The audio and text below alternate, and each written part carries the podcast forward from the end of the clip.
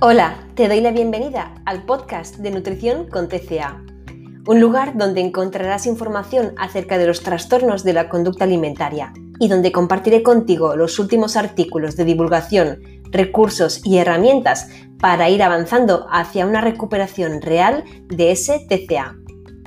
Yo soy Eli Custo, dietista, coach nutricional y superviviente de un TCA. Me encanta que estés aquí acompañándome.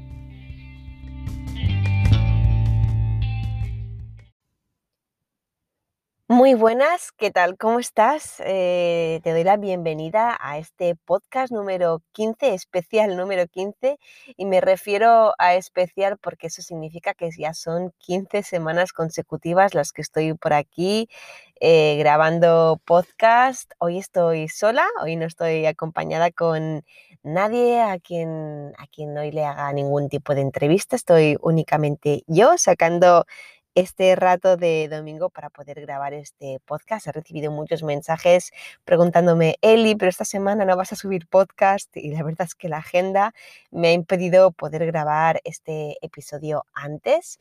Pero bueno, aquí estoy sacando un rato de la mañana de, domingo para, para estar por aquí.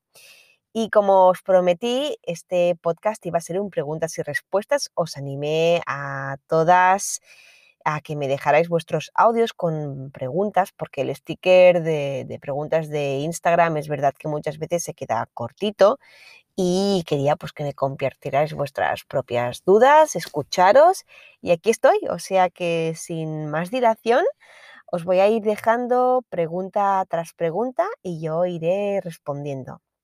Espero de corazón que os sirva porque al final realmente siempre es así la duda de una persona es la de muchas otras que no, que no hablaron, que no expusieron su caso por varios motivos que fueran y que van a sentirse muy reflejadas en muchas de esas preguntas, ya lo veréis, porque he cogido un poco las que me parecieron además que se repetían más a menudo, las que muchas veces me habéis compartido por mensaje. Ya sabéis que mi día tiene 24 horas, ¿verdad? Y no puedo responder a todas aquellas personas que a veces me, preguntáis. Respondo a muchísimas, sí, y a muchas otras pues no puedo por una cuestión puramente física de, limitación del tiempo que tiene mi día a día. Así que espero que disfrutéis este podcast, que me enviéis mensajes, por supuesto que sí, para ver si por ahí se pudo resolver vuestra duda. Os mando un abrazo muy, muy grande y os dejo con este especial preguntas y respuestas. Hola Eli, ¿cómo estás? En serio, admiro tu cuenta y te admiro en serio. Muchas gracias por compartir todo lo que sabes con nosotras. La verdad, yo antes no conocía nada sobre la, los TCA porque en mi país la verdad no se le da la importancia que eso merece. Y bueno, mi pregunta es que yo he dejado de ejercitarme porque pues me di cuenta que eso afectaba mi recuperación del TCA. Pero no entiendo por qué antes teniendo bajo peso, o sea, podía hacer ejercicio sin cansarme y ahora me siento como un perezoso. Ahora que estoy descansando, me siento con sueño todo el día. Intento moverme, pero la verdad es que mi cuerpo a veces está como que solo quiere descansar. ¿Por qué ocurre eso? Hola, muy buenas. Bueno, lo primero, muchísimas gracias por tus palabras de corazón. Comprendo que el acceso a, un sistema sanitario que trate correctamente los trastornos de la conducta alimentaria no es fácil, ni siquiera en países donde el estatus eh, y el poder socioeconómico permiten el acceso a dichos tratamientos, sino a veces por la propia calidad de los mismos, ¿no? La duración, el enfoque, el poder optar a un tratamiento con un equipo multidisciplinar, eso dificulta muchas veces la recuperación completa de un TCA. Eso es un tema que abordamos en su día eh, con Miriam Sánchez, tenéis la entrevista publicada en eh, de, los primeros, eh, de las primeras entrevistas que realicé. Con independencia de ello, te felicito porque al final has sido tú misma la que has utilizado esos recursos que has leído, ya sea con lecturas, con haber leído algunos de mis posts o escuchar podcasts. Al final has sido tú la que por propia curiosidad eh, y perseverancia has podido hacer clic ¿no? con lo que te ocurría, así que enhorabuena por ello. Por ello y por haber cesado en ese ejercicio y entrenamiento compulsivo que, como bien dices, dificulta muchísimo la recuperación por dos razones. La primera, porque si hay una deficiencia energética a cubrir, eh, ese ejercicio compulsivo no ayuda. ¿Por qué? Porque eh, lo que hace es provocar un mayor gasto calórico, con lo cual la brecha nutricional es todavía mayor. Y en segundo lugar, a nivel de efectos de una reprogramación mental dificulta también la recuperación total. ¿Por qué? Porque si yo estoy em, comiendo un poco más, pero a la vez comienzo a ejercitarme más para compensar lo que estoy comiendo, estoy enviando un mensaje al cerebro de que no puedo subir de peso, de que necesito compensar a toda costa lo que estoy comiendo, así que la recuperación no se llega a dar tampoco a nivel cognitivo y conductual. Así que enhorabuena por también hacer clic con, esa decisión. Y bueno, ya respondiendo a tu pregunta, que sepas que esta duda es muy, muy frecuente entre mis acompañadas. Siempre hay una pregunta clave que se repite y es la siguiente. Eli, si estoy comiendo más que antes y estoy descansando más que nunca, ¿por qué tengo tanta hambre y tanto sueño y tantas ganas de no hacer nada? Bueno, aquí ah, voy a tirar un poquito de, una explicación que si bien quizás suene algo, algo extraña a, determinados oídos, tiene muchísimo sentido y es una aproximación a la, teoría evolutiva, a la teoría biológica de la, migración en animales. Mirad, en las especies animales que son propensas a, migrar, se percibe la falta de alimento con el deseo de, de migrar, ¿de acuerdo? En las personas con predisposición genética a sufrir un trastorno alimentario es la pérdida de peso lo que desencadena eh, ese clic, ese clic hacia migrar, hacia moverse mucho y descansar muy poco para llegar a un lugar, un lugar donde habrá más comida. Es cierto así para muchísimas personas con anorexia. No diré que todas, evidentemente, pero eh, esta aproximación biológica de la migración y ese paralelismo con la anorexia tiene bastante sentido. En la guía de Tabitha Farrar de, de, rehabilitación, reprogramación y recuperación podéis encontrar un poquito más ampliada esta, esta teoría, pero sea como sea, lo que está claro es que eh, esa, fatiga y ese cansancio que ahora mismo sentís que cuando os estáis recuperando de forma activa de un TCA, en realidad ya estaba antes presente. No es que ahora estéis más cansadas que antes, es que ahora percibís lo cansadas que estabais. No es que ahora tengáis más hambre que antes, es que ahora os dais la oportunidad de escuchar efectivamente el apetito que tenéis. Os dais permiso para conectar con esa apetencia tanto de, sueño como de alimento. ¿De acuerdo? al igual que la migración no es una decisión consciente que tome un animal, eh, tampoco es una decisión consciente esa compulsión provocada por, una falta percibida de alimentos en un entorno, en un entorno inmediato que tenga la persona, lo cual pues, les, lleve a moverse mucho y a comer poco. ¿De acuerdo? Esa, la percepción de que los alimentos escasean se debe a un déficit energético o una pérdida de peso superior a la que esa persona realmente necesitaba. ¿De acuerdo? ¿Qué ocurre? Al igual que, un animal que, por ejemplo, lo, está intentando atrapar, me invento, somos un ciervo y nos está atrapando un león y nos va la vida en ello. Así que aunque estemos cansados, aunque estemos heridos, aunque estemos enfermos, aunque tengamos hambre, corremos. ¿Por qué? Porque hay un peligro que percibimos como real. Y corremos y nos movemos muchísimo y no paramos a descansar y, alimentarnos. ¿De acuerdo? ¿Por qué? Porque el cortisol y la adrenalina hacen que esa inercia propia eh, pues vaya, vaya sola, vaya sola. Esa energía casi pues falsa, ¿no?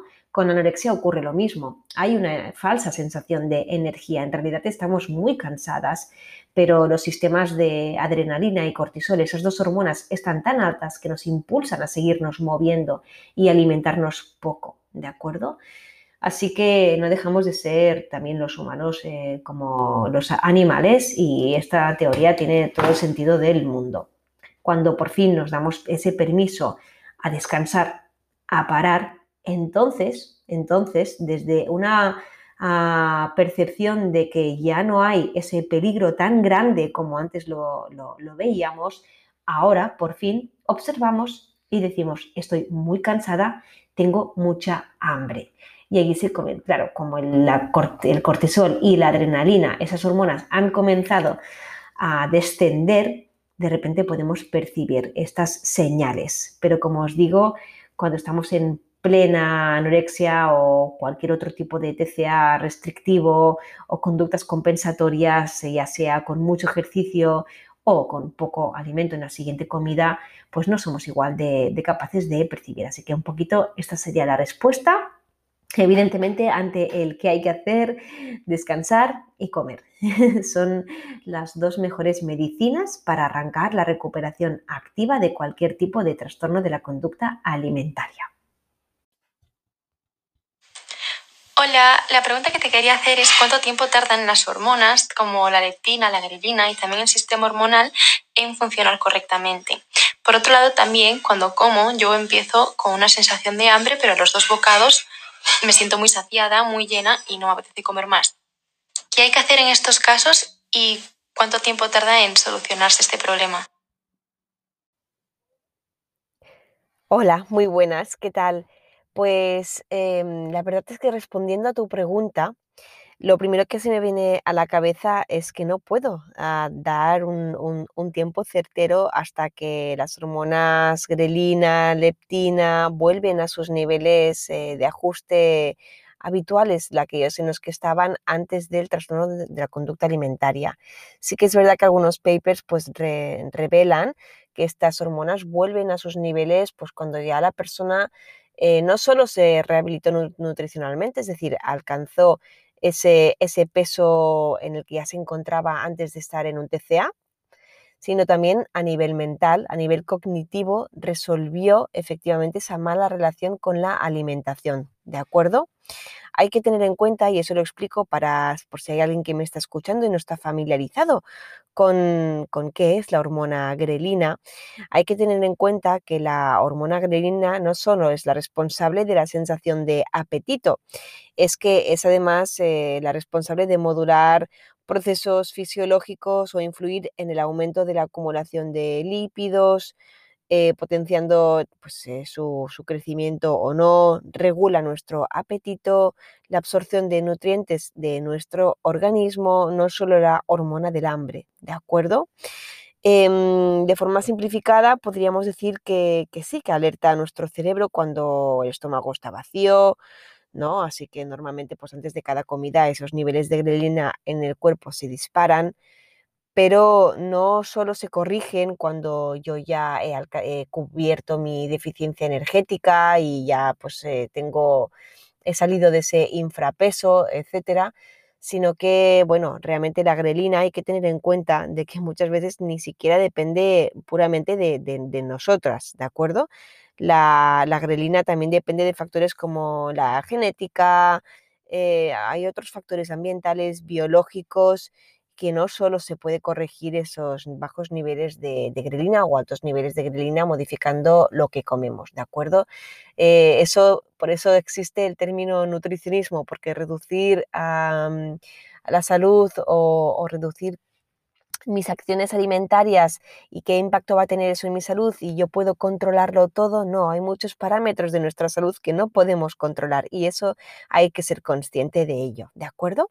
Pero al margen, al margen de esta explicación, eh, sí que es verdad que muchos papers apuntan que cuando la persona ya ha salido de deficiencia energética, de infrapeso, se ha rehabilitado nutricionalmente de forma correcta, sin restricciones, pero tampoco hay restricciones a nivel mental, esa persona ya toma decisiones eh, libre de forma espontánea, sin estar condicionada por esto no lo voy a comer, que engorda, esto no, porque me da miedo, esto no, porque es ultraprocesado.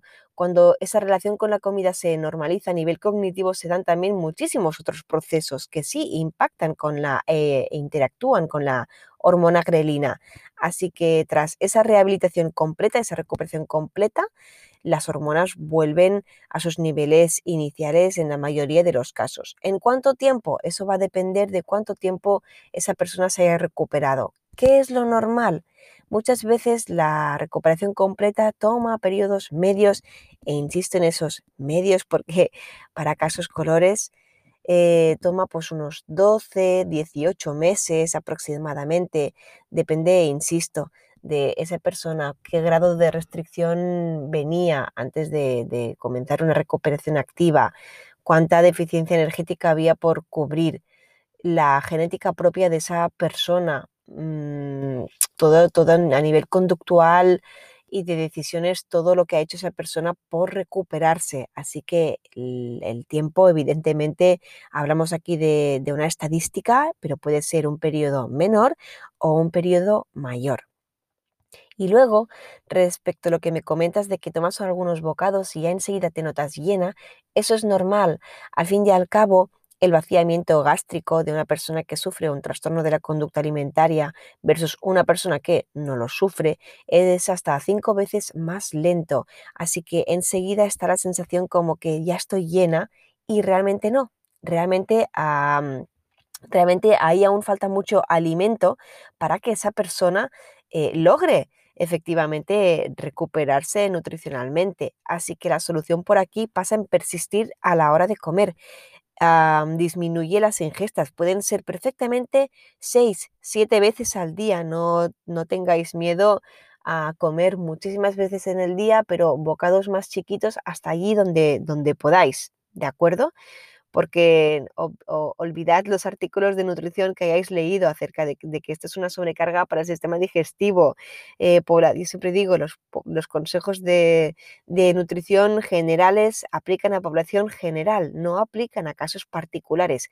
Así que repartir esa ingesta en cuantas más, eh, en, cuantas más tomas durante el día mejor para esas molestias mm, de que se nota enseguida que estoy llena, puede ser muy buena opción ese vaciado gástrico tan lento se va a ir corrigiendo, ¿de acuerdo? Démosle tiempo y persistir en ello, ¿de acuerdo? Espero un poquito por ahí haber resuelto tu duda. Hola Eli, bueno, primero eh, darte las gracias por tu podcast porque me está ayudando mucho en mi proceso de recuperación. Y mi pregunta es que, bueno, yo tenía entendido que el hambre mental acababa cuando eh, recuperabas el peso y estabas en, en tu set point, por así decirlo. Pero, eh, ¿qué hacer cuando llegas a tu set point, en el peso en el que se supone que te tiene que bajar la regla, pero sigues teniendo hambre mental, ansiedad por la comida y demás? Muchas gracias.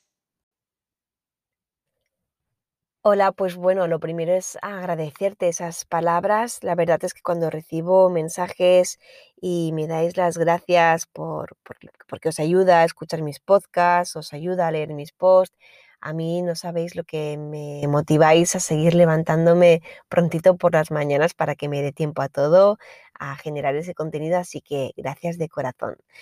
Eh, a ti y a las personas que, lo, que alguna vez pues lo habéis pensado, así que de nuevo gracias. Y bueno, respondiendo a tu duda, el hambre mental no termina cuando la persona ha salido de la zona de infrapeso cuando la persona ha llegado a ese buen set point weight ah, en el que todas las funciones fisiológicas, mentales, funcionan correctamente. No, el hambre mental termina cuando a nivel cognitivo, mental, esa persona ha resuelto ese problema que tenía con su alimentación, esa mala relación que tenía con cada bocado que se llevaba a la boca. Em, si yo efectivamente he logrado ya salir del, infrapeso y ya estoy comiendo y más o menos como sin restricciones, pero a nivel mental lo sigo sobre etiquetando todo, por ahí hay algo que aún no se ha resuelto.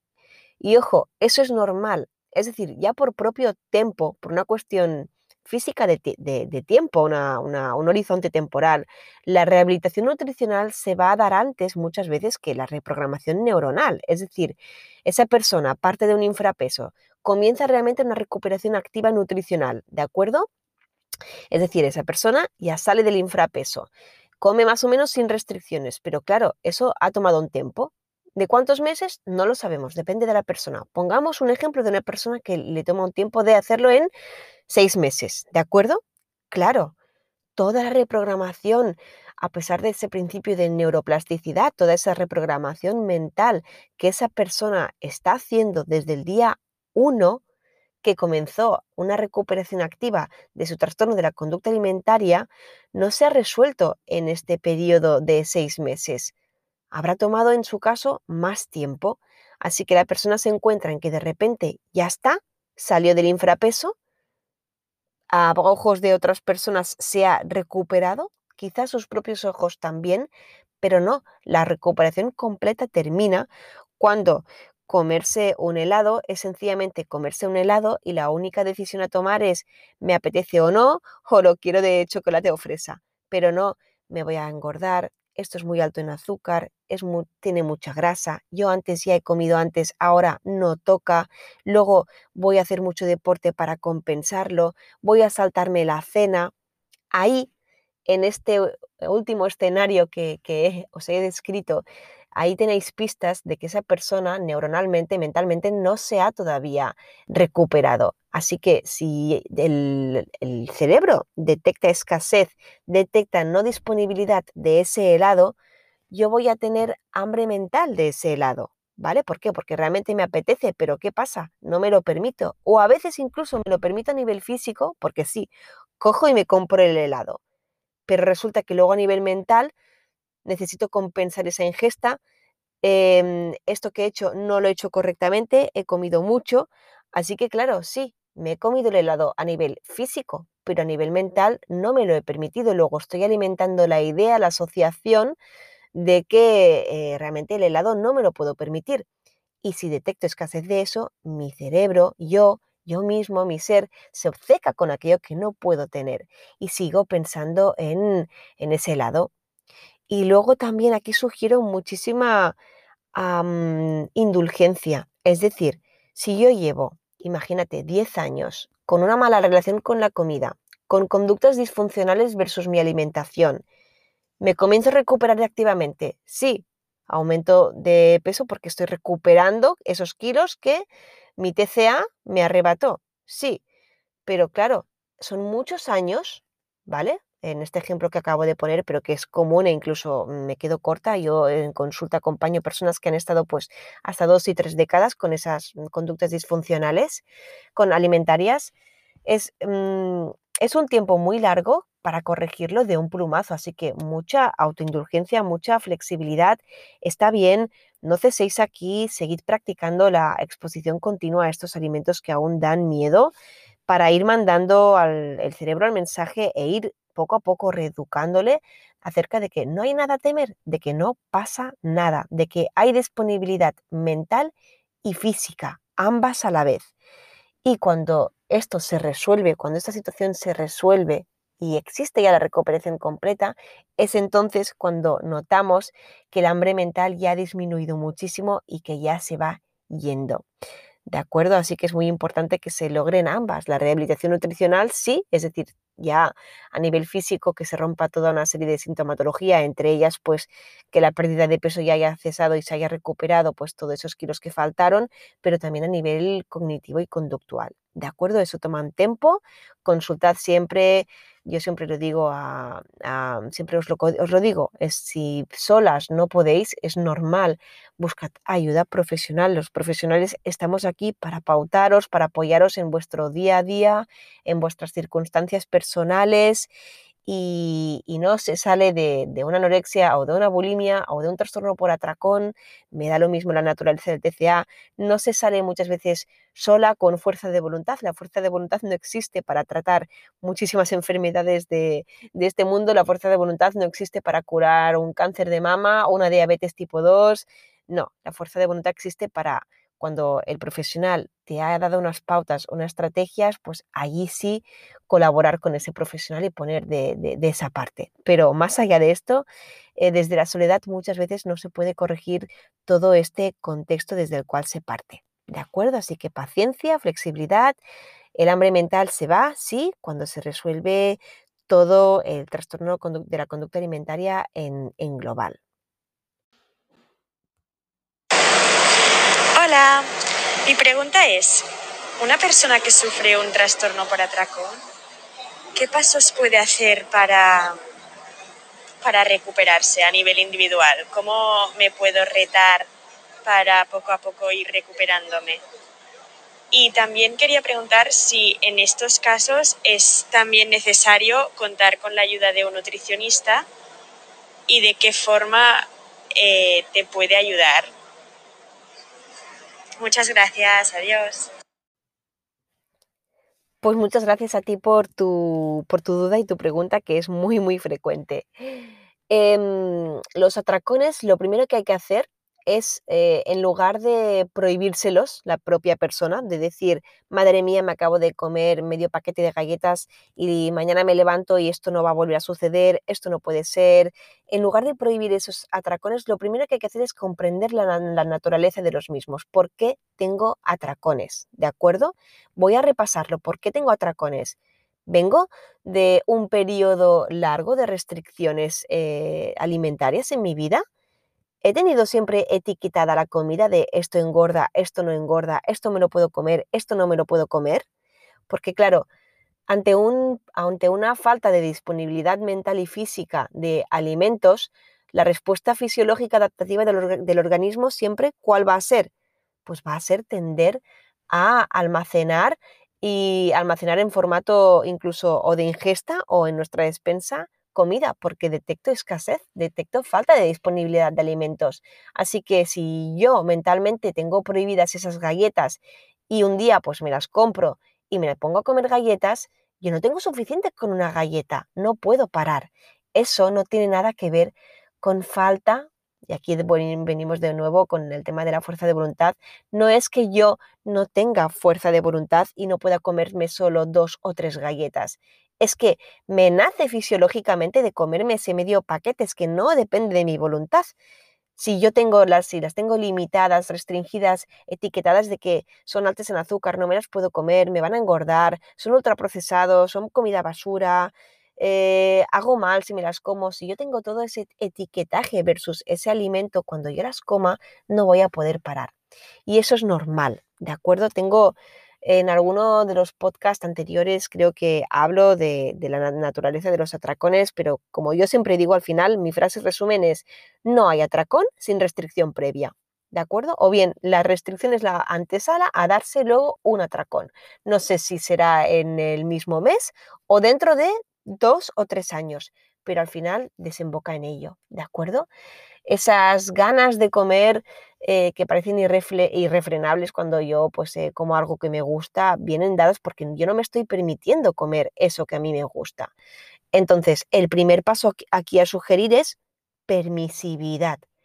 Permisividad. Y el segundo paso sería educación alimentaria. Es decir, por supuesto, sí, aquí el nutricionista no solo te puede ah, ayudar a, a meter pautas, porque muchas veces esas pautas lo que, lo que hacen es que esa persona perciba eh, algo, mm, voy, a volver a hacer una dieta, mm, voy a volver a detectar, por lo tanto, escasez de alimentos, eh, pero sí que puede venir bien algunas, algunas pautas intermedias, porque las pautas nutricionales no tienen por qué ser solo un menú de lunes a domingo. La, de pautas nutricionales hay de muchísimas más ah, variedades, con opciones abiertas, eh, que no tengan para nada el aspecto de una dieta. Consultad a vuestro nutricionista, preguntad qué tipología de estructuras de, de pautas tiene, ¿no? Y luego educación alimentaria, ¿por qué? Porque muchas veces lo que le ocurre a esa persona es que tiene una mentalidad muy dicotómica, de que lo sano o es verdura y 50% de mi plato con algo a la plancha, con algo de proteína a la plancha, y eso es sano, eso me encaja, eso me hace pensar que lo estoy haciendo bien, que estoy comiendo sano. Y luego, pues el otro extremo de que mm, necesito una hamburguesa con patatas fritas porque realmente eso a mí es lo que me gusta, eso es lo que esto es lo que está rico y sé que no es sano, pero yo es con lo que más disfruto, ¿no? Bueno, pues ahí faltan muchísimos grises por explorar. ¿Dónde queda aquí? Pues no sé, se me viene a la cabeza pues un, plato de, de arroz con verduritas salteaditas, frutos secos, pasas, en fin, ¿dónde quedan aquí los, los otros platos que son eh, saludables, guion disfrutables? ¿no? Como yo siempre digo, es muy importante explorar la categoría sano-disfrutable. Si la persona solo encuentra rico, a, ricos los alimentos que son pues, más palatables, como las galletas, los fritos y demás, eh, al margen de que sí, coma, se los tiene que permitir, luego esa persona tiene que explorar otras opciones que también sean palatables y que sean, y que sean pues, mm, quizá de otra naturaleza, más nutritiva, ¿de acuerdo? Por así llamarlo. Los alimentos nutritivos que nos reportan placer también existen y ese nutricionista, ese profesional lo que tiene que hacer es invitar a explorar las opciones individuales que conecten con los gustos de cada persona. Hay que despertar por aquí mucha apetencia, que la apetencia es algo que se pierde muchísimo cuando, se, cuando esa persona tiene conductas disfuncionales con alimentación, cuando esa persona en lugar de tomar decisiones espontáneas acerca de qué comer, las hace de una forma autoimpuesta, mm, totalmente eh, desfasada y desconectada de esa apetencia real, de ese hambre real, que ojo, apetencia no es lo mismo que hambre, eh, la apetencia también hay que validarla. Entonces, em, hay, que, hay, que, tratar con esa persona de que reconecte con esa apetencia genuina, para que cuando llegue la hora de la merienda, esa persona no, no, decida de forma sistemática y autoimpuesta que su merienda va a ser una manzana y un puñado de almendras y se pueda preguntar, bueno, pero ¿qué me apetece? Tengo hambre, vale, quiero merendar, vale, pero ¿qué me apetecería más allá de la manzana y las almendras? Porque creo en ese momento que es lo que me toca, entre comillas, hacer. Bueno, pues conectar con qué grises hay entre esa manzana y almendras y las galletas o la Nutella para merendar. ¿Qué grises hay? Que también sean eh, nutritivos, eh, saludables y disfrutables. Eso es muy importante. ¿De acuerdo? Así que, bueno, espero por ahí haber resuelto la duda. Sin duda, los atracones, como digo, el primer paso es en comprender de dónde vienen esos atracones y en lugar de prohibirlos, em, permitir ese tipo de alimentos a la par que explorar nuevas opciones. Y por supuesto, aquí sin duda agregaría evidentemente el apoyo del, psicólogo o de un coach de recuperación de un trastorno de la conducta alimentaria para ir resolviendo qué más hay a resolver que no sea puramente ese atracón de comida, evidentemente. Es decir, qué ocurre con mi autoestima, con mi aceptación corporal, con la validación mm, de, mi yo como persona, más allá eh, de, lo que como y si entreno o no entreno, quién soy yo, qué me mueve, qué me gusta, ese reencuentro personal con, eh, con quién soy, con mis valores, con mis hobbies, con mis proyectos personales, con mis propias aspiraciones. Aquí falta sin duda muchas veces un gran trabajo por, por resolver. y ese trabajo no solo mm, pasa por, por acatar unas pautas nutricionales y, que esos atracones cesen, porque si cesan desde la rigidez y desde la no aceptación personal, desde la no compasión, eso está a la orden del día, es un terreno que hemos preparado para volver a caer sin duda en malas relaciones con la alimentación, ¿de acuerdo? Así que aquí hay muchísimos parámetros a ajustar y aquí los profesionales pues podemos hacer una gran labor al respecto, ¿de acuerdo? Mi pregunta es si se puede llegar a generar un trastorno por atracón en el proceso de recuperación de una anorexia o incluso después de esa recuperación. Hola, ¿qué tal? Muy buenas. Bueno, gracias por tu pregunta. Ah, en primer lugar, me gustaría mucho aclarar que los atracones durante el proceso de recuperación de una anorexia no son lo mismo que el trastorno por atracón. Es muy importante hacer esta diferenciación eh, diagnóstica, ¿de acuerdo? Porque no es lo mismo. Los atracones en, recuperación de una anorexia existen y además eh, son incluso deseables, ¿de acuerdo? ¿Por qué? Porque cumplen una función. Esa, esas ganas de darse un atracón por comida se dan porque ha habido una restricción dietética previa. Y ahora que de repente el cuerpo detecta que por fin ha finalizado la escasez de alimentos, por fin hay ese permiso para comer, pues come como si no hubiera un mañana. Esto es como el náufrago que lleva un día y medio sin beber y de repente llega a una isla desierta con un lago cristalino y ahí hay otra persona que está pues ahí con su taza vacía al lado. Ese náufrago va a beber tanto al punto de vomitar se va a echar una siesta y luego cuando se despierte va a seguir bebiendo hasta que se cerciore de que efectivamente el agua está disponible, de que puede seguir bebiendo cuando tenga sed y dejar de beber cuando ya no tenga sed. Con el alimento ocurre exactamente lo mismo para todas aquellas personas que se están recuperando de un TCA de carácter restrictivo. ¿De acuerdo? El hecho de que se coma muchísimo durante la recuperación no significa que se esté teniendo un trastorno por atracón. Cuando esa persona esté completamente rehabilitada nutricionalmente, ese impulso de comer todo, de absolutamente todo, va a ir tendiendo a desaparecer, desaparecer, desaparecer. Eso es muy importante. Es eh, tremendamente vital no cortar esa apetencia, em, no pararse allí. Si hay hambre, hay que seguir comiendo. La hiperfagia es muy común en personas que se están tratando, eh, que se están recuperando activamente de su, de su anorexia o de su bulimia, ortorexia, cualquier tipo de TCA que sea de carácter bastante restrictivo.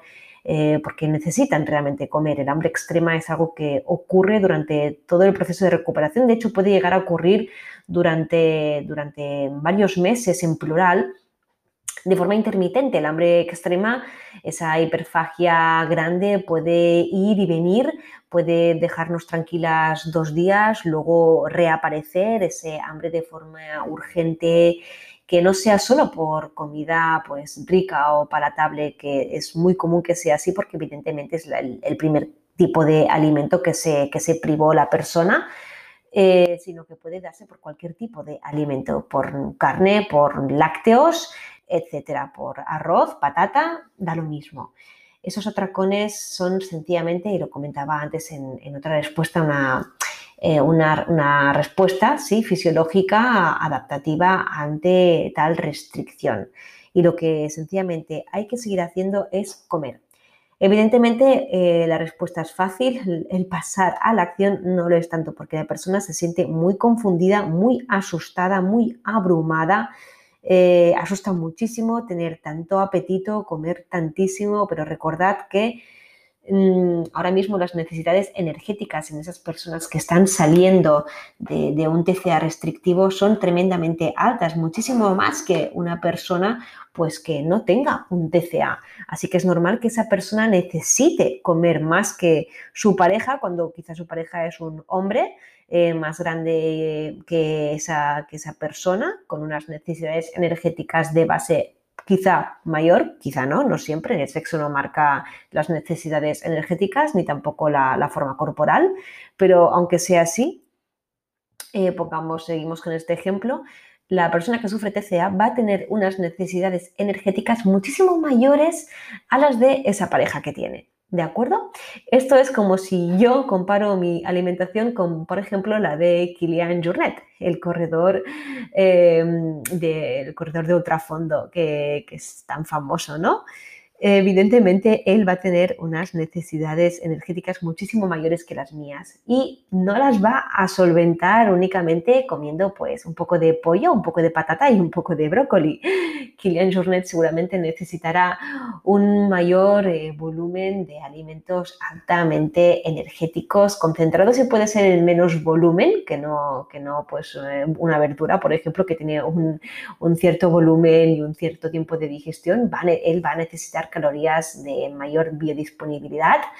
Así que no podemos comparar la alimentación de alguien que está sufriendo o recuperándose de un TCA con la de una persona eh, que no está sufriendo ningún tipo de TCA. Las necesidades energéticas cambian y los alimentos que proveen y que satisfacen esas necesidades energéticas también son muy distintos. Así que bienvenidos son muchas veces esa combinación de comida más nutritiva con comida que esa persona en su día etiquetó como ultraprocesados porque al final en poco volumen también condensan eh, más calorías eh, de fácil asimilación y en estos casos puede venir de muy buena ayuda. A la par que, por supuesto, permiten reprogramar la mente en el sentido de que estoy comiendo, no hay nada a temer, me estoy recuperando, me lo permito y de ese permiso, justamente poco a poco, eh, los atracones van a ir tendiendo a desaparecer, eso sí, una vez la persona ya salga de, de ese estado de déficit calórico, ¿de acuerdo?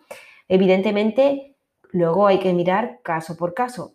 Es posible, sí, que una persona pase de, una anorexia a desarrollar a veces un trastorno por atracón, pero no viene siendo lo usual. Las estadísticas, los estudios genéticos demuestran que no es lo usual, no es lo mismo esos atracones en recuperación que los atracones propios de este otro trastorno de la conducta alimentaria. Podéis ampliar un poquito más la información en el capítulo que publiqué para mi podcast de los atracones durante la recuperación. Por ahí habrá hay un poco más de información ampliada, pero sobre todo quería hacer énfasis en diferenciar ambos tipos de atracones. Hola Eli, eh, mi nombre es Nicte. Bueno, este audio debería ser breve, entonces pues principalmente yo quería preguntarte, yo estoy en recuperación de, anorexia nerviosa y otorexia sobre todo, y quería saber si ya me siento mucho mejor, ¿cómo es el seguir comiendo cuando no tengo hambre? Es que no sé si me puedo permitir no comer cuando no tengo hambre. Que ahora sí que he recuperado mi, mi apetito y a veces estoy insegura porque no me apetece comer y no sé si debería obligarme o no debería obligarme. No sé si me estoy obligando o no me estoy obligando. Y bueno, que muchas gracias. Eres de mucha ayuda y, y gracias en serio. Hola, preciosa. Bueno, te contesto.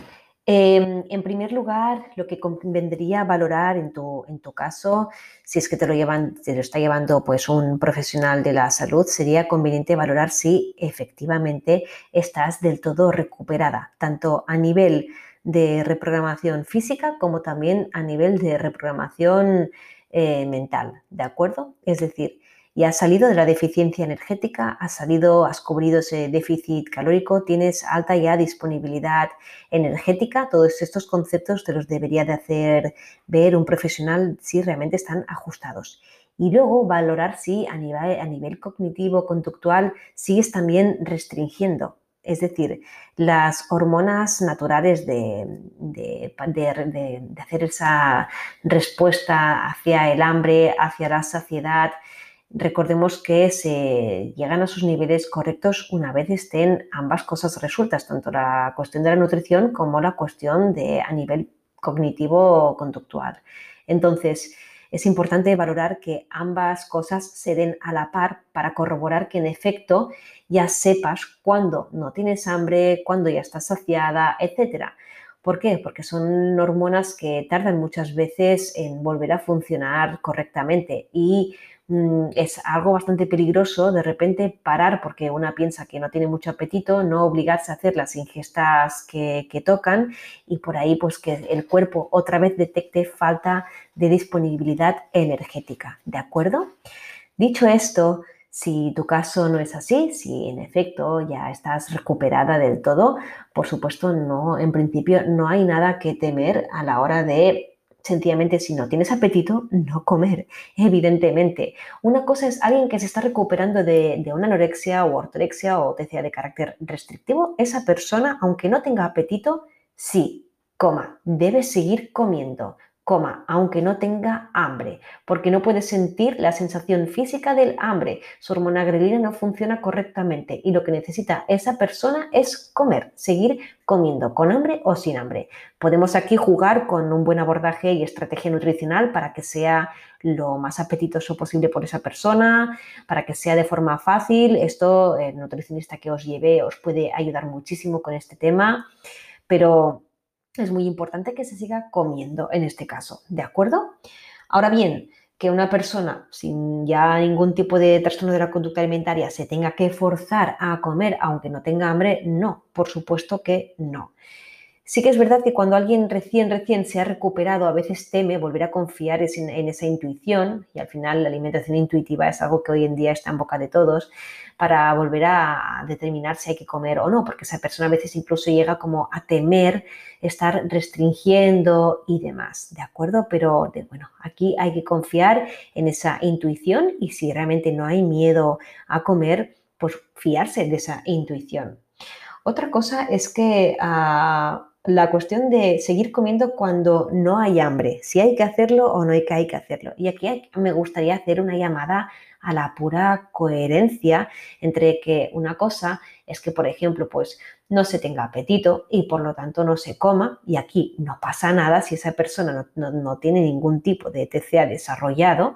Y otra cosa es que también se puede comer cuando no haya hambre. Imaginaros pues que estamos en una comida con, nuestra familia y sacan la tarta y ya hemos comido mucho, pero hay apetencia por esa tarta, porque nos gusta, porque es rica, porque estamos disfrutando de esta ocasión, pues no hay ningún problema en seguir comiendo cuando no haya hambre, ¿de acuerdo? Aquí valorar mucho el contexto, mirar, mirarlo todo un poco en perspectiva, en conjunto, para tomar buenas decisiones. Aquí la intuición cuando estamos totalmente recuperadas, nos puede dar muy buenas pistas. Preguntarnos qué necesitamos, qué apetece, hacernos estas preguntas es parte de nuestro autocuidado. Buenos días a todos. Eh, yo quería saber un poco cuáles son las consecuencias a largo plazo de la anorexia nerviosa restrictiva al haber estado tanto tiempo en infrapeso y con amenorrea hipotalámica y si es posible recuperarse de esos efectos y cuáles son las secuelas físicas que pueden quedar en un futuro eh, cuando ya se ha recuperado el peso, si se recupera o si, o si quedan algunas secuelas. Eh, muchas gracias. Muy buenas. Bueno, eh, realmente la respuesta a tu pregunta es larga. Realmente daría solamente pues tres o cuatro episodios de mi podcast para resolverte todas las consecuencias que puede tener sufrir una anorexia, tanto a corto, medio o largo plazo, ¿de acuerdo? Porque una anorexia poco prolongada en el tiempo ya comienza a tener efectos eh, graves sobre la salud. Así que bueno, voy a intentar hacer un resumen, pero permitidme que sea breve, porque ya os digo que si no, pues eh, me estaría todo, todo el día hablando acerca de, esos efectos. Eh, hay uno de esos efectos que resume bastante lo que, se da en varios de los órganos Em, que, tenemos y es el estado de catabolismo. El catabolismo se produce eh, con la destrucción muscular de los, y de los tejidos para poder obtener energía, pues eh, cuando no funciona bien porque no se puede obtener esta energía a, partir de la ingesta energética de alimentos, pues lo que hace el cuerpo es destruir musculatura para poder obtener dicha energía con el objetivo de mantener las funciones vitales activas como no entra energía suficiente eh, proveniente de alimentos, pues el cuerpo tiene otros mecanismos para robar esa energía y que bueno, el corazón siga bombeando, los pulmones sigan respirando y el sistema renal también vaya funcionando y demás, ¿de acuerdo? Además, eh, bueno, no solo es el músculo del cuerpo lo que es devorado por ese déficit de energía, sino que los órganos vitales en sí también, también lo padecen este tipo de efectos. Uno, uno, de esos órganos, por ejemplo, aunque no es el único, es el corazón. El corazón también pierde masa muscular en ese estado de, de hambre que se va prolongando en el tiempo, ¿de acuerdo? Las consecuencias cardiovasculares pueden ser bastante graves. La bradicardia, por ejemplo, es algo muy, muy común. Eh, también las arritmias, eh, muerte, riesgo de muerte súbita por parada cardíaca, es algo que también puede suceder. Así que ya solamente esta razón es, es suficientemente importante como para poner remedio cuanto antes. Em, otra consecuencia grave acerca por el hecho de sufrir eh, anorexia es esa densidad ósea que también pues, va muy acarreada con otro efecto que es la menorrea hipotalámica, ¿no? la ausencia de menstruación. Bueno, la reducción de densidad ósea por, la, pues, por la dificultad que tiene el proceso de fijación de calcio a los huesos es bastante importante. En algunos casos, no todos, puede llegar a ser irreversible. Eso depende del grado de desnutrición de la persona, también de su edad, también de su genética, pero puede llegar a ser algo realmente irreversible y el riesgo de osteoporosis y osteopenias y por lo tanto pues fracturas por fragilidad es algo muy muy eh, común en personas que sufren anorexia. Esto las densiometrías son pruebas médicas diagnósticas que os pueden ayudar a comprender ese estado de salud de vuestra masa ósea. En cualquier caso es algo vital eh, también a resolver, ¿vale? Más cositas. Eh, bueno, a nivel, a nivel cerebral se da muchísimas veces confusión mental, em, eh, irritabilidad, eh, falta de concentración, de concentración, fatiga mental. Esto también ocurre muchísimo y es otro de esos efectos secundarios. Em, las hormonas, evidentemente, todas se ven afectadas. Mm, todas es casi todas. Eh, esto ya lo he hablado antes en, otros podcasts y de nuevo aquí también lo he hablado, ¿no? que las hormonas como la grelina y la leptina que indican hambre y saciedad se ven ah, mermadas, también eh, las hormonas sexuales como el estradiol, la progesterona y otras se ven reducidas, lo cual también tiene efectos importantes en, en las funciones del organismo, ¿de acuerdo?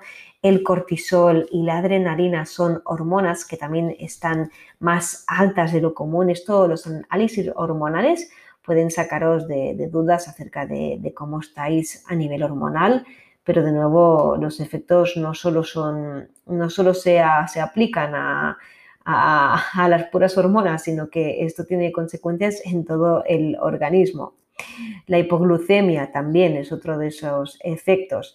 La glucosa baja en sangre es una complicación eh, médica que se da muchísimo en anorexia. Lo podéis percibir a través quizá de mareos, de visión borrosa, dificultades para concentrarse. Em, hay alguna otra sintomatología menor, pero esta es la más, es la más frecuente. ¿Vale? Luego, pues eh, tendríamos por aquí, evidentemente, otros, ah, otros, eh, otros aspectos a comentar, como la ansiedad mm, por comer cualquier cosa, la hipervigilancia de cualquier tipo de comida que haya en casa, el movimiento compulsivo, estos son aspectos más eh, conductuales, pero son muy comunes en anorexia tendencia al aislamiento social, porque claro, muchas veces quedar con personas implica eh, que haya comida de por medio, aunque sea sencillamente ir a una cafetería, a mayor evidentemente ansiedad, Dismorfia corporal, esto es algo que, no, que, que, tarda bastante en resolverse, porque la persona a la que comienza un poco a recuperarse activamente de la anorexia tiene la sensación de que cualquier cosa que se lleve a la boca ya automáticamente la, ve reflejada en su organismo, cuando sabemos que esto eh, no es tan sencillo ni, es así ¿no? en la mayoría de ocasiones. ¿Por qué? Porque la dismorfia corporal es algo que también es muy, muy común. Luego también depende pues, de, otros tipos de. Hay otros tipos de trastornos de la conducta alimentaria que, pueden tener efectos todavía más eh, eh, no severos, pero sí distintos, como por ejemplo la, bulimia, ¿no? Pero si me habláis única y puramente de anorexia, estos serían los, efectos más, más comunes y no los únicos, insisto, no son los únicos ni, ni muchísimo menos. Así que como veis, razones suficientes para buscar ayuda urgente porque los efectos de la anorexia tocan muy gravemente a la salud mental y física de cualquier persona que sufra este TCA. Y hasta aquí el preguntas y respuestas. Eh, no podía hacer que durara mucho más de, una hora, así que he intentado ser muy breve en todas las preguntas con el objetivo de intentar responder cuantas más cuestiones mejor. Eh, sobre todo, tened en cuenta que los efectos de restricción física y mental de, una alimentación, eh, cualquier restricción, ya sea únicamente mental, ya de por sí puede acarrear graves eh, efectos en nuestra salud mental e incluso posteriormente, por ende, de nuestra salud física. Por lo tanto, cualquier mala relación con la alimentación ya no hace falta que sea previa diagnosticación de un trastorno de la conducta alimentaria, merece ser resuelta cuanto antes de forma urgente. No os quedéis ah, esperando a percibir mayores efectos y consecuencias, buscad ayuda y recuperaros cuanto antes. Os mando un abrazo muy muy fuerte, que nos vemos en muy poquito.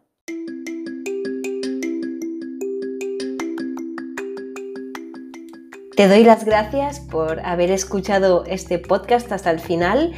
Podrás encontrarme en Instagram por arroba nutrición con TCA, donde además encontrarás información acerca de las consultas de nutrición especializadas en TCA que realizo online.